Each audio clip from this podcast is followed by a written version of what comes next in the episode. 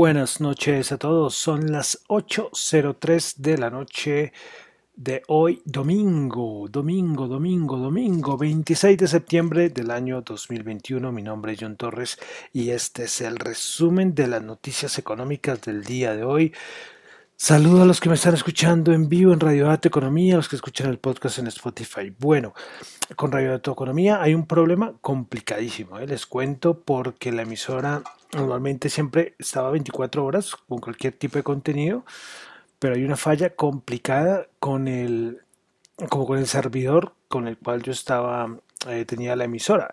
Entonces es complicado, está la cosa difícil, difícil, difícil.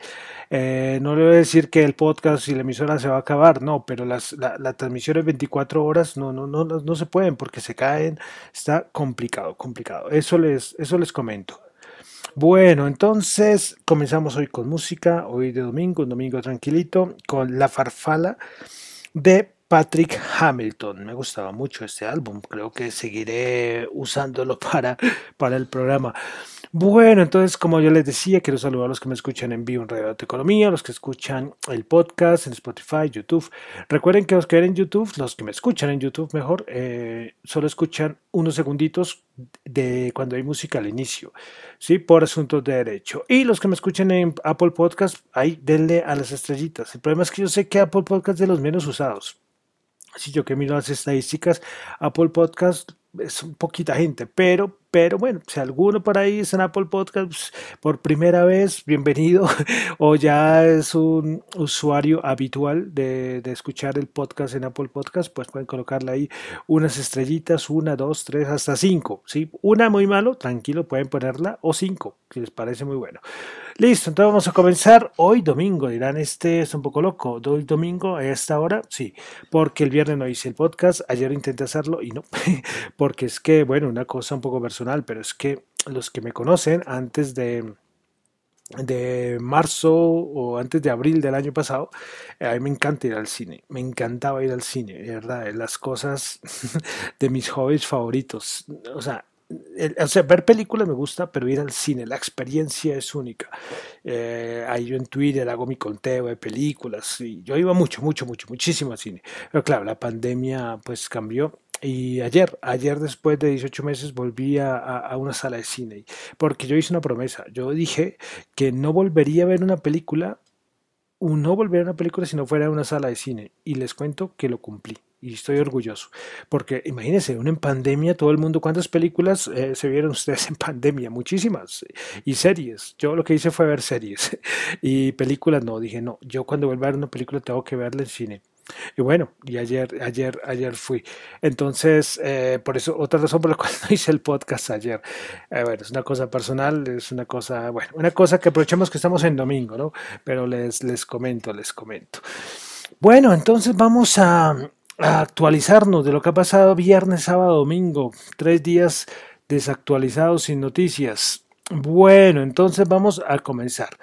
Vamos a comenzar con un datico que pareció interesante. Figúrense que salió un dato del Banco of America donde dice que los bancos centrales mundiales inyectarán solo 100 millones de dólares en liquidez en el segundo semestre del 2022 tan poquito, ¿no? Solo 100 millones de, dólares inyectarán, esto es una estimación que hace eh, of America en 2022, en comparación con los 2.1 trillones del 2021. Una barbaridad esta cifra, ¿no? Una barbaridad. Esto ya es tema de aparte, ya lo analizarán. Eh, los bancos centrales que más han emitido están generando también una desigualdad mundial, no solamente, no solamente a nivel interno, que puede haber una desigualdad, pero es desigualdad mundial. O sea, eh, ya venían inyectando, y podemos irnos hasta la crisis financiera del 2008, eh, pero lo de la pandemia, pues claro, hizo que los bancos centrales que tenían ese gran poder, eh, ejemplo Banco Central Europeo, eh, bueno, lógicamente Estados Unidos, la Reserva Federal,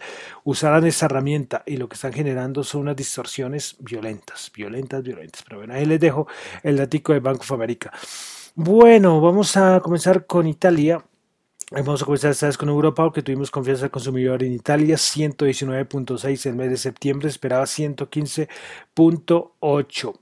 Eh, también tuvimos las expectativas económicas IFO de Alemania, 97.3 mes de septiembre, esperaba 96.5. Bueno, un dato alentador porque siempre los datos macro de Alemania estaban saliendo un poquito mal. Eh, en el informe que hizo el Instituto Alemán, el IFO, dice que es que lo de la crisis de bueno, semiconductores, eh, cadena de producción, está, está empeorando. Y, en septiembre es un mes horrible. Eso lo dice ah, el Instituto IFO. Bueno, y Alemania, que ahorita están en, elecciones, porque Angela Merkel, después de cuántos años, 16 años, una tremenda esa vieja, ¿eh? tremenda, tremenda, esa vieja, qué pena, lo digo como eh, decirlo en forma respetuosa, ¿no? Sí, porque pronto alguno se ofende, pero no lo digo de admiración, las palabras que uso. Una mujer poderosa, poderosa, Angela Merkel. Eh, pues bueno, pues ya sabemos que no va a estar ahí al mando y entonces veremos a ver quién queda. Estaba ganando el socialdemócrata Schools. Veremos a ver quién gana. Estas noticias yo creo que mañana ya la sabremos. Vamos a pasar a América. Si ya no voy a decir, recuerda que no voy a decir Norteamérica ni Sudamérica, América. Todo, desde Alaska, desde Canadá hasta Argentina. Cuidados con Estados Unidos.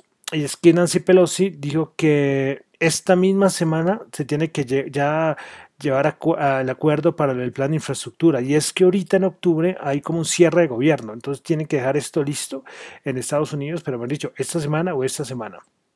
Bueno, eh, Powell el viernes no sé, no sé en qué evento era que estaba, no, no pude eh, conseguir la, fuente exacta, pero sí dio unas declaraciones diciendo que nunca ha visto eh, una crisis en la cadena de suministro como la que estamos viviendo ahora, y es que es único.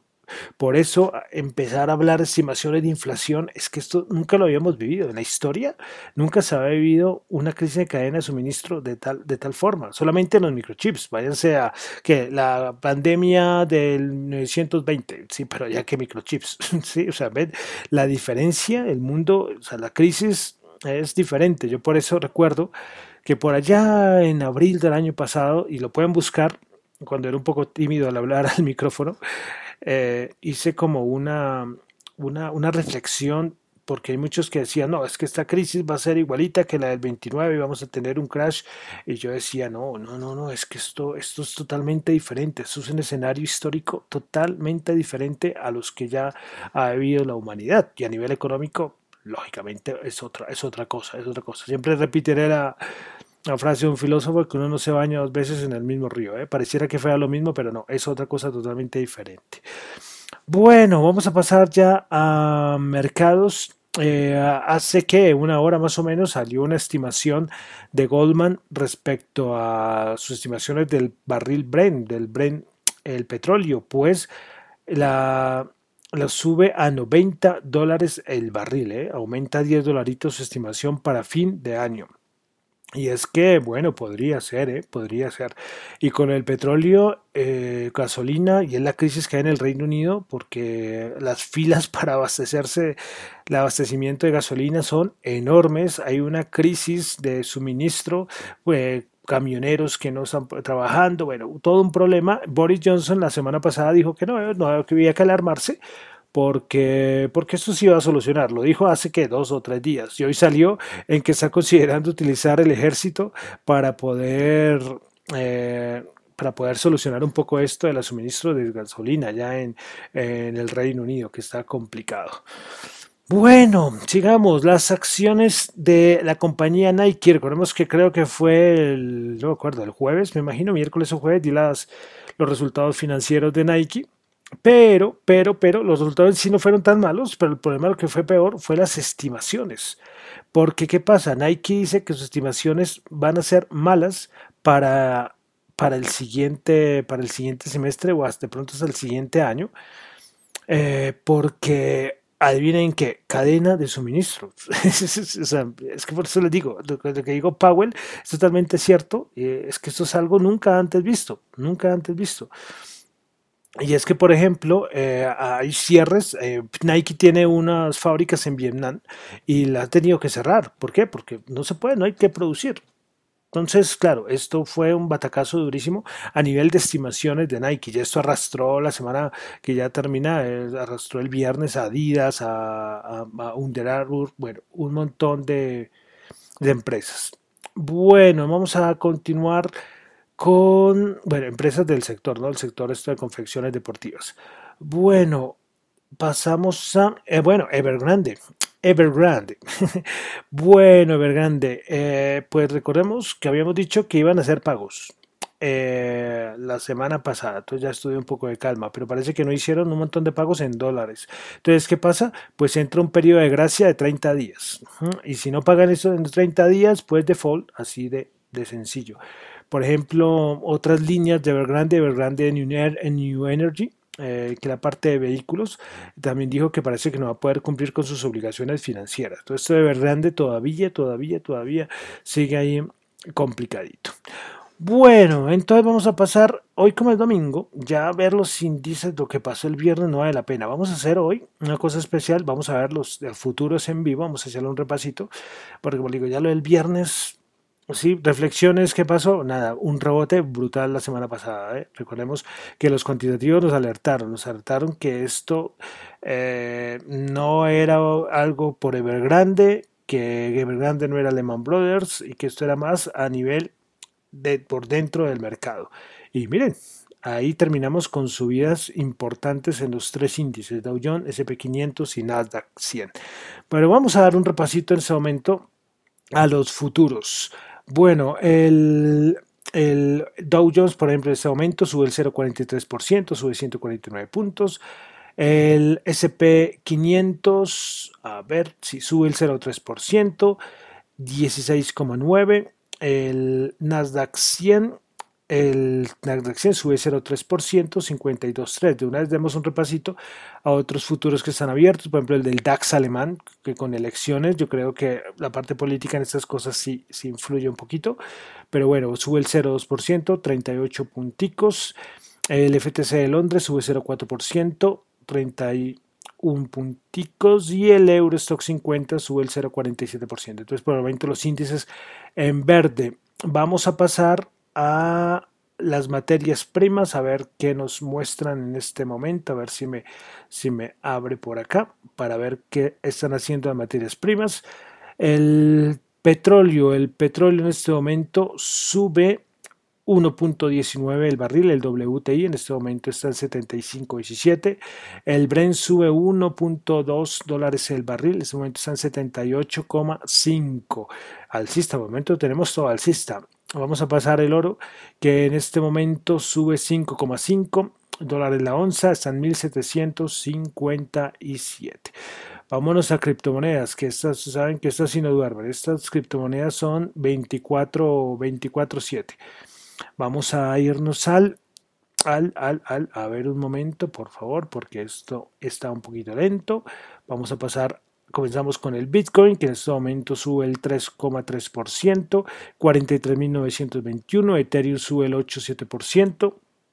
3.141, Cardano sube el 0,7%, 2.2 dólares, Binance Coin sube el 1,67%, 351 dólares, Ripple sube el 3,5%, 0.9 dólares, Solana 6% sube 138 dólares, Polkadot sube el 1,7%, 29,3%, Dogecoin sube el 0%, 0.2 dólares, Uniswap sube el 35%, 25,6 eh, y Avalanche sube el 3,7%, 68,8. De criptomoneda la semana pasada, pues tuvimos la noticia del Banco Central de China, pues el Banco Central de China declaró las criptomonedas como actividades eh, ilegales, todo lo relacionado a las criptomonedas. Entonces esto fue un batacazo. Eh, esto ya no es reciente, desde hace ocho años lo han, han, hecho lo mismo como, como cinco o seis veces. Esto no es, esto no es para nada, para nada nuevo. Eh, bueno, eh, respecto a lo de China, que fue una noticia durísima del viernes, pues el senador de los Estados Unidos, Tommy, dijo que lo de China su, tan, su odio a las criptomonedas es una oportunidad para Estados Unidos. Y Estados Unidos está adoptando de cierta manera bien, bueno, quieren eh, regularizar todo, y mejor dicho, quieren manejarlo todo, y se lo ha dicho el de la SEC. Pero, pero ellos lo están tomando bien. Por ejemplo, los mineros le están abriendo las puertas de par en par en Texas para que vayan todos a minar allá. Y muchos mineros chinos ya se han ido allá. Mineros en China ya hay muy poquitos, ¿eh? muy, muy, muy poquitos. Pero bueno, eso fue lo más importante respecto a criptomonedas que sucedió desde el viernes, lo de China, como le digo, no es nada nuevo. Y además es que ellos recuerden que tienen su yuan digital. Y eso para ellos es lo más importante en este momento a nivel de, de, criptomonedas, criptodivisas. Eso es lo importante. Es su proyecto que tienen que cuidar, que no deben tener ninguna competencia. O si no, miren lo de, ah, lo de Alipay, lo de AliExpress. Y recuerdan la, que lo hemos hablado durante todo el año acá, la persecución a, a AliExpress, Alibaba. Eh, a todo este monstruo que es una cosa enorme, pero les importó poco y lo arrinconaron, y lo arrinconaron y, ya sabemos qué ha pasado con, con, este. Y ellos manejaban también como transferencia de dinero digital, pero no, nada, ustedes también, nada, que lo único que quiere China es que se use el yuan digital. Eso sí, llevan la delantera respecto a Europa, respecto a Estados Unidos, llevan una delantera importante, eso sí hay que resaltarlo, pero ellos quieren posicionarla, ¿eh? posicionar a su yuan digital en China. Veremos, están en esa fase, son varias fases y veremos, a ver si lo, si lo logran. Bueno, entonces ya con esto terminamos el resumen de noticias económicas del día de hoy, versión domingo, una versión un poco diferente porque no leo eh, los cierres, porque ver los cierres del viernes ya pues no le veo, no le veo mucho sentido, por eso le echamos un repasito a lo que fue a los futuros, para que se vayan preparando para lo, lo que se viene esta semana. Bueno, entonces ya con esto me despido. Mi nombre es John Torres, me encuentran en Twitter en la cuenta arroba John Chu y en la cuenta de arroba Datoeconomía. Y recuerden que lo mío son solamente opiniones personales, no es para nada ninguna recomendación de inversión. Muchas gracias.